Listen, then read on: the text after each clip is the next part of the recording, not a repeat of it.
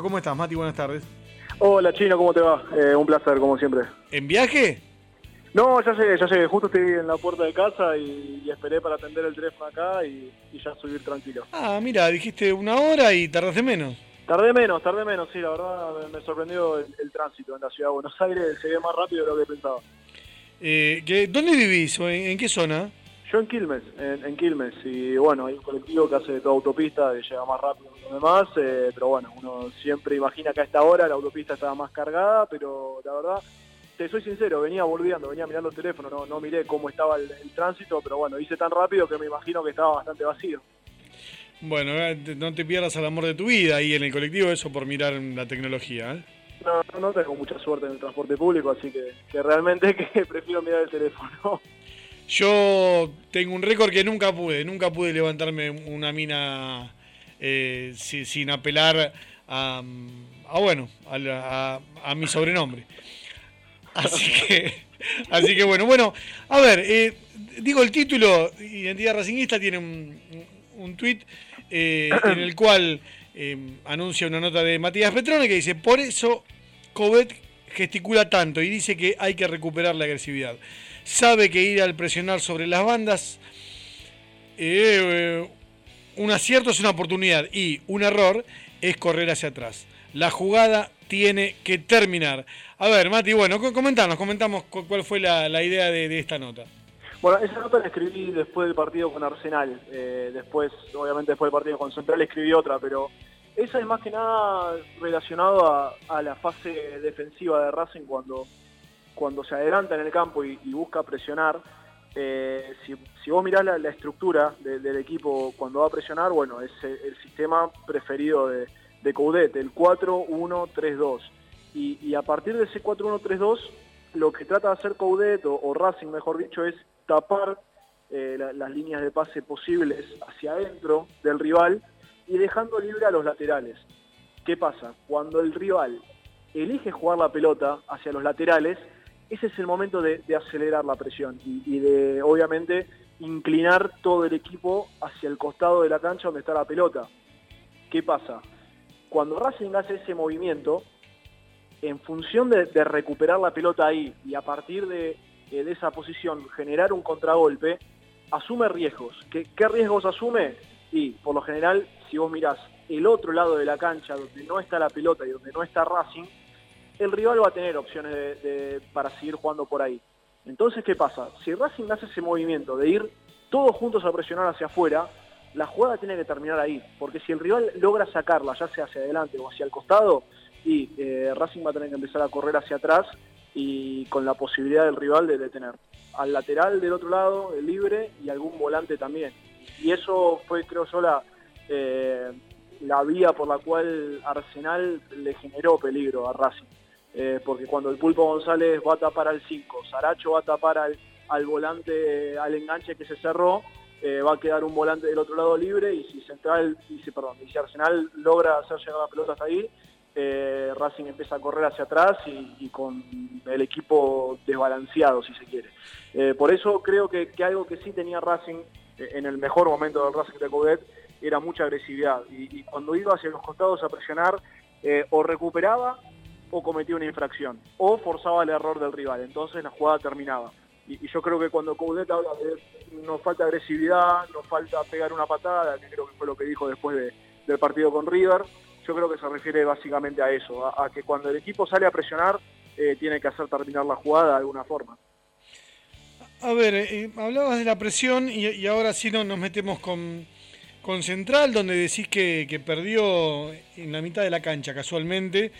Eh, a ver, a grosso modo, eh, no solo pierde la mitad de la cancha, sino que tampoco pierde y, no, no es que refuerza el ataque. No, al menos pa pasó eso en Central, donde apenas pateamos una vez al arco, más o menos. Sí, seguro, seguro. A ver, yo lo, que pienso del partido con Central es que más allá de que, de que el nivel eh, individual de Racing estuvo muy bajo, eh, hubo un, un, buen planteo de, de, de Coca. Rosario Central. Hizo algo que no venía haciendo, si vos miras los partidos anteriores de Rosario Central, eh, usaba un sistema más, más básico, más dos líneas de cuatro eh, rígidas, si se quiere, y el otro día contra Racing hizo movimientos que a, los que no nos tiene acostumbrados. Y a mí lo que más me llamó la atención particularmente es que los, los laterales de Central, que eran Molina y Brites, jugaron prácticamente de interiores, eh, no, no jugaron de, laterales eh, convencionales pegados a la línea, marcando a los, a los volantes eh, externos de Racing o, a los laterales de Racing. Ellos jugaban cerrados, donde juegan Saracho y donde juegan Barbona.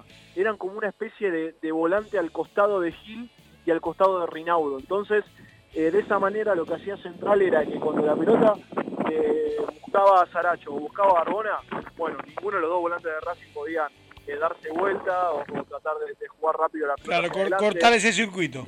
Exactamente, pero es, curioso lo que hace, porque lo hace con los laterales. Yo lo que me pregunto es, si lo hubiese hecho eh, con Rius o si lo hubiese hecho con, con Pereira, que eran los chicos que estaban jugando de volantes por afuera, quizá se arriesgaba eh, a dejar desprotegido tanto a, a, como a Mena por los costados. Eh, entonces, lo que hacía Central era tapar eh, esa, esa zona entre líneas que es donde se suele parar eh, Sarachi, donde se suele parar Barbona, y además exigirle tanto a sus dos volantes por afuera, a Rius y a Pereira, que corran a los laterales de Racing. Y de esa manera cuando tenía la pelota Sigali o cuando tenía la pelota Donati, no era claro eh, el panorama, no había una opción de pase clara por delante. Eh, después obviamente también un buen trabajo de Gil persiguiendo al Pulpo González por todos lados, Rinaudo jugó bárbaro también, haciendo todas las coberturas.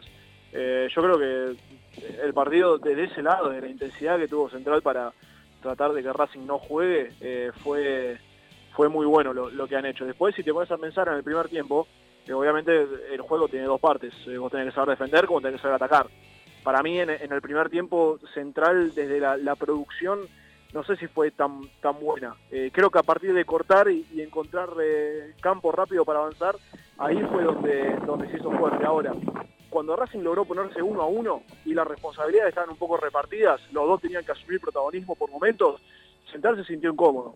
Eh, después, obviamente, con empuje y con mucho más de alma que de juego, sobre el final del partido Hacía rato que no marcaba ahí a la gente que, me acompañaba como es que un jugador de central no tenían pase a quien dársela, inclusive entonces eh, intentaban pasar a dos o tres y ya la, tocaban, obviamente se la tocaban a alguien, pero era porque habían esquivado a por lo menos dos jugadores de Racing, ¿no? Sí, sí, yo no, no quiero desmerecerlo de central porque al contrario, eh, realmente me pareció muy bueno lo que hicieron. Pero si te fijas, eh, los momentos donde Central generó más situaciones, fueron al principio del partido, que, yo creo que esto tiene mucho que ver con haber sorprendido a Racing con tanta intensidad, tanta presión, tanta fricción a la mitad de la cancha, yo creo que lo sorprendió y se encontró con, eh, con muchas posibilidades de sacar contras. Después, como te dije antes, fue la igualdad de Racing y cuando las responsabilidades eran un poco partidas y cuando eh, Central por momentos tenía que agarrar la pelota y jugar, le costó, le costó mucho. Después volvió un poco y, y ya en los últimos 15 minutos eh, se lo estaba llevando puesto con, mucho corazón, pero insisto con que no, no, había tanto juego de central. Eh, pero bueno, sin duda que, el partido, yo coincido con lo que dijo Foca, eh, de, que, de que Central mereció ganar, y también coincido con lo que dijo Coudet, que no me acuerdo las palabras textuales, pero dijo algo así como que el punto fue muy valioso porque no lo merecieron, y me parece que, también es correcto. ¿Notás, no, no, sé si una mala preparación física y demás, pero a ver, que, que Gamba con 32 años, haya ganado al menos en, todos los en todos los piques, si bien bueno, Gamba ahí si no estaría jugando en otro lado, pero eh, notás que un equipo cansado, un equipo mal entrenado, un equipo que no está encontrando, o al menos mi, mi, vaga teoría era que eh, los jugadores que, que soportaban el, el fútbol de Coudet perdieron eh, esta individualidad de, de, poder hacer frente al, al, juego que les pedía, ¿no? Ya, ya no, ya no es el mismo, eh, por ejemplo, Licha. Más allá del gol que hizo, que todos sabemos que no, que no patinó el arco, pero que, que, bueno, hay, eh, me parece que Díaz también, que el otro día hablamos inclusive bien de él, ya tan retrasado, es como cuando yo juego en la cancha de Bad, viste que te pones al fondo, como para agarrar a todos los que vienen de frente, entonces eh, los cortes son más espectaculares, pero no deja de ser un corte intrascendente que no provoca ningún tipo de avance. No, desde lo físico yo lo, que pienso es que, en primer lugar, se nota mucho la diferencia entre los jugadores más nuevos en el plantel y los que ya estaban. ¿A qué me refiero con esto? Por ejemplo, tanto Barbona como el Pulpo González, hay momentos del juego donde desentonan, desde, desde la velocidad, desde la intensidad y desde la reacción incluso.